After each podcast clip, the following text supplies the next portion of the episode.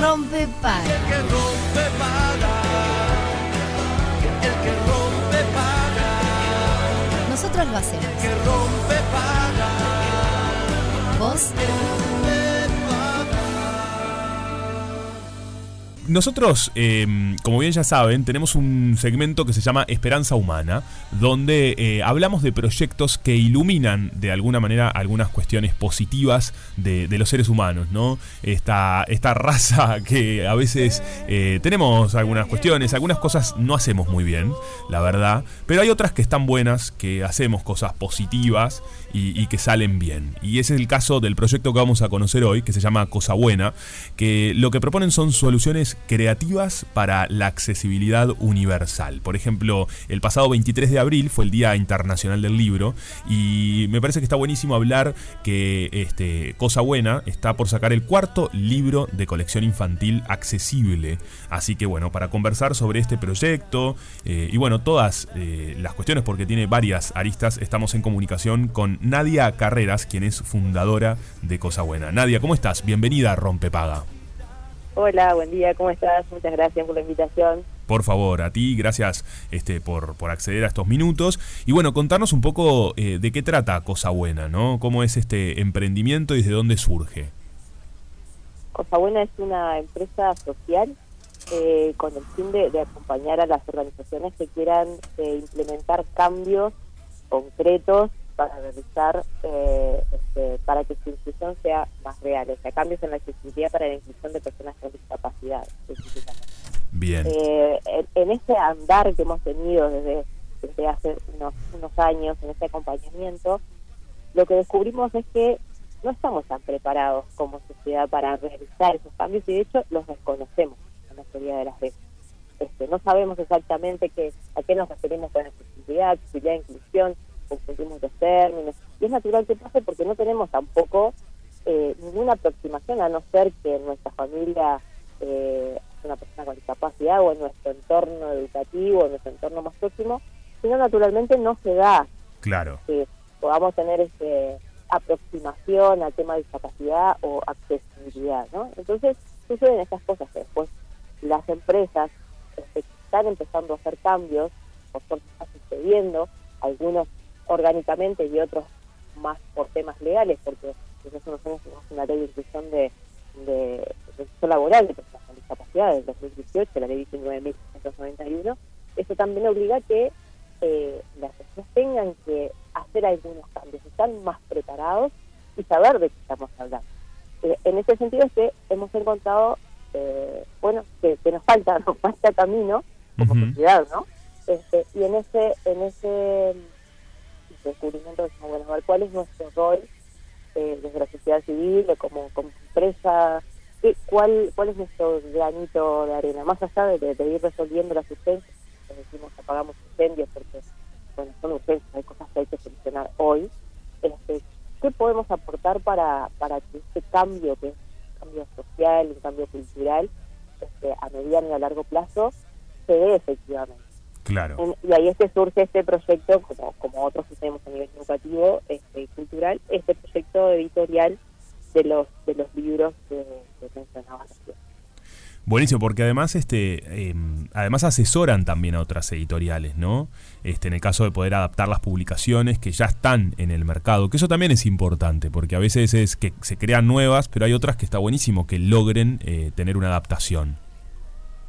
Mira, hay un caso práctico que sucediendo, que venimos trabajando, por ejemplo, con, en colaboración con Penguin Random House, con el libro Guardianas de Emilia Díaz, sí. una, una experiencia de éxito en donde pudimos hacer, eh, digamos, tomar algunas decisiones para que el contenido del libro fuera accesible para personas con discapacidad visual y, o, o, con discapacidad auditiva.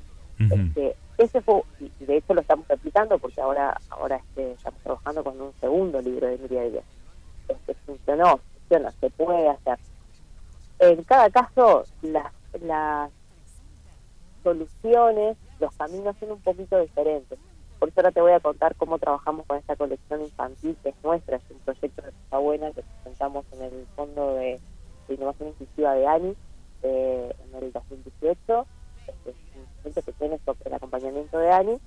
En este caso eh, es una colección de cuatro libros, Eh, los cuatro libros de, cuentos infantiles, tienen una base convencional, un libro que tiene sus ilustraciones y texto, pero además combina, suma el braille, eh, o sea, toda la historia también está el braille intercalado con el, con el cuento en sí.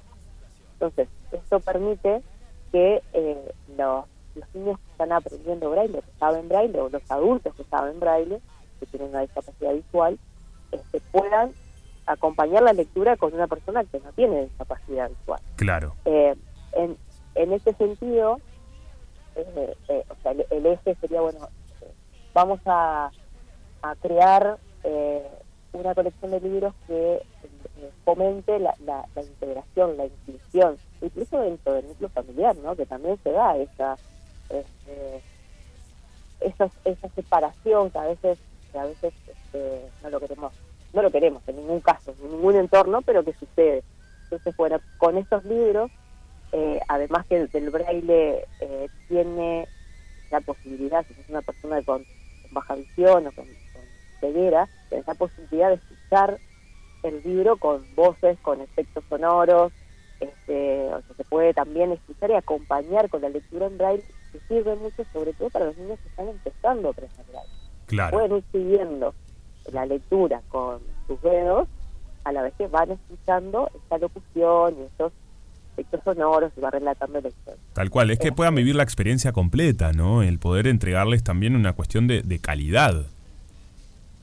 Sin duda, sin duda, porque ahí es un tema de derechos. Total. No solamente eh, estamos hablando de derecho a a acceso a los contenidos informativos, tenemos derecho a acceder a todos los contenidos y a poder elegir qué queremos ver, qué queremos leer, qué queremos escuchar.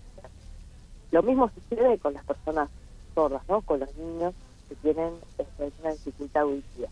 Tendemos a pensar que cuando tenemos un texto escrito, esa, eh, esa brecha está salvada, porque bueno, decimos, bueno, lo pueden leer, pero resulta que no es tan así. Las personas que tienen una dificultad auditiva les cuesta mucho aprender a leer y no es una cuestión de capacidad, es una cuestión de la forma en que las personas docentes aprendemos a leer y a escribir. Claro. ¿Cómo lo hacemos? En general relacionamos un grafema, o sea, la, la imagen de la letra A, B, C, ¿no? del abecedario, con un sonido que nos podemos escuchar. Por imitación, después vamos formando esas palabras, oraciones y textos más complejos.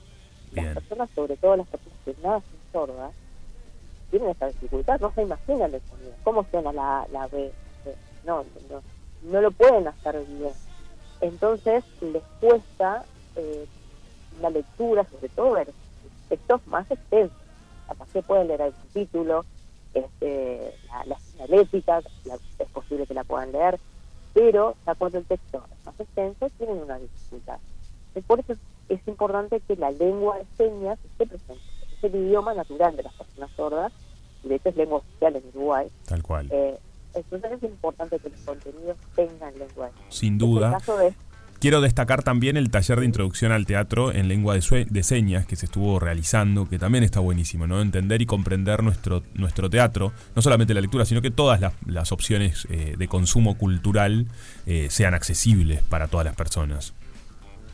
Sí, sin duda también este, así como ese como esos cuentos tienen eh, lengua de señas o sea si escaneas el código QR que está que está destacado hacia el inicio de, de- de los libros este, la historia también está en lengua de señas uruguayas en este caso eh, también el acceso a los contenidos culturales en toda su más amplia este, concepción eh, es importante. También he- hemos trabajado eh, acompañando a algunos grupos de teatros, este, incluso todo el camino también que ha hecho sobre con, con, con el- la idea de, de incorporar estas herramientas de para la inclusión. Eh, tuvimos una intervención, una participación sumamente enriquecedora en la obra Hay un bien afuera de Andrés Papaleo, Sí, este, en donde la idea aquí fue no este, no sumar un intérprete como algo externo a la obra, sino que fuera parte. claro. Entonces se suman dos intérpretes de lengua de señas, pero que son parte de la obra. Porque ¿qué sucede si no? La persona sorda tiene que mirar la escena y después se va a su mirada a un rinconcito donde está el intérprete y, y- y no puede integrar la información que les llega en, en la lengua de señas y lo que le da actualmente la escena. Entonces necesariamente está más integrado el intérprete a la hora, la misma escena, eso se da más naturalmente y no tiene esa dificultad de estar diciendo para dónde mirar. Este, y bueno, fue todo también un camino de aprendizaje en donde también creo que es un caso de éxito porque hay un gran afuera, tuvo varias funciones con lengua de señas, se va a seguir presentando este año también. Está buenísimo y además eh, generan este, antecedentes, ¿no? Para que esto se contagie y sean más los proyectos que, que inicien este camino, que entiendan que, que es una manera de llegar a todas las personas, que está buenísimo y que habla de eso, ¿no? De, de- de que todas puedan eh, consumirlo libremente. Mirá, ahí, ahí, eh, ahí tenemos una convención internacional de los derechos de las personas con discapacidad que surge en el marco de la ONU, está por el 2006, que Uruguay la firma, es parte, eh, Estado parte de, este, de esta convención, la firma en el 2008, este, en donde se habla, eh, hay un par de artículos específicos que habla sobre el acceso a la cultura y a los y a los este, productos culturales este, y a las herramientas de accesibilidad, o sea que el, el Estado, sobre todo los Estados partes que firmaron, tienen eh, un compromiso de acompañar este tipo de proyectos también desde órbitas privadas, ¿no? Entonces, este, y creo que esto está sucediendo, Excelente. Bueno, esto eso es- nos, nos da esperanza, como se llama nuestro segmento de esperanza humana, justamente que esté pasando. Si la gente quiere acceder cuando salga el libro y buscarlo, ¿qué- ¿en dónde lo tendrán disponible? Bueno, este, el libro es el cuarto, que se llama La Barra Interplanetaria. Tiene la particularidad, de, nosotros le agregamos una vueltita más todavía en los desafíos de hacer accesibles los contenidos, es que la convocatoria, cuando nosotros hacemos convocatoria abierta para llegar al- a, la- las cuentas, ¿no? para que estén inéditos. Esta vez hicimos un llamado eh, para que el cuento original fuera en lengua de señas y lo eh, hicimos la interpretación, el pasaje al español que llevó un desafío extra porque no es literal, digamos, es una interpretación. Entonces, este, es una historia que, que presentó Jimena Romero, que es una persona sorda, la adaptación la hizo Nidia Pérez, que es una intérprete oyente, eh, y bueno, y después además quiero destacar que este proyecto, además de ser accesible para las personas con discapacidad visual y, y auditiva, es inclusivo, que también incorporan al equipo de trabajo personas con discapacidad. En este caso, para este cuento, eh, se sumó Nicolás Paredes, que es el ilustrador, tiene una discapacidad motriz. Para el, para el cuento 2, por ejemplo, que llama Conectados, eh, el ilustrador era Rodrigo González, que es una persona sorda. O sea, en el equipo de trabajo, el equipo técnico también participa, participa personas con discapacidad. Pero Excelente. porque son talentosas, no porque tienen discapacidad. Sí, tal cual, y es entender que, que la inclusión hace da, da mejores resultados, ¿no? Se llega a lugares más copados este, si, si somos todos partes de, de un todo, justamente, y la inclusión desde el equipo. Nadia, muchísimas gracias por tu tiempo y bueno, decirle a la gente que pueda visitarlos, tienen página oficial, también están en Instagram como cosabuena.uy y ahí conocer este y todos los proyectos que vienen realizando. En las redes nos encuentran, sí, por arroba cosabuena.uy y al, al libro, a este, la barra interplanetaria, que sale ahora cualquiera de los anteriores, eh, eh, lo encuentran en la librería, pero también lo pueden solicitar a través de hola, arroba cosabuena.uy o por WhatsApp al 099-657-933, 099-657-933. Y bueno, y, y, y pueden solicitarlo ahí también al, al libro y se le hacemos llegar a, a cualquier punto del país. Y Antes de Excelente. que se termine el tiempo, quiero agradecer a todo el equipo que trabajó, especialmente en este en este libro, que tenemos un montón de equipo, porque imagínate que es un- la realización de un libro convencional tiene un equipo grande, imagínate este, este, multiformato, bueno, participó eh, en diseño gráfico, Cactus, en estudio de diseño, edición de, y animación de video Martín Tocha, eh, edición de audio Javier Castro, y tenemos las voces de la historia, este, que fueron eh, Julieta Constanzo, Valentín Guisande y Santiago Guisande, que son tres niños que participaron, que fue una experiencia enriquecedora para ellos también, y Andrés Papaleo, este, también como voz de, de la locución de Hila la historia. Así que Excelente. Un agradecimiento para todo el equipo y bueno, gracias por este, por este espacio y permitirme contar qué es lo que hacemos. Por favor, gracias a ti por, por, el, por este tiempito y bueno, por todo lo que vienen haciendo y los proyectos este, que vienen creciendo y seguramente vendrán más. Nadia Carreras, muchísimas gracias por estar en Rompepaga. Muchísimas gracias, que tengan buen día. Buen día. Eh, quienes quieran conocer todos los proyectos, Cosa Buena, están en Instagram y son estas soluciones creativas para la accesibilidad universal. Sí será importante. Estamos en Rompepaga, Radio Cero. Esperanza humana.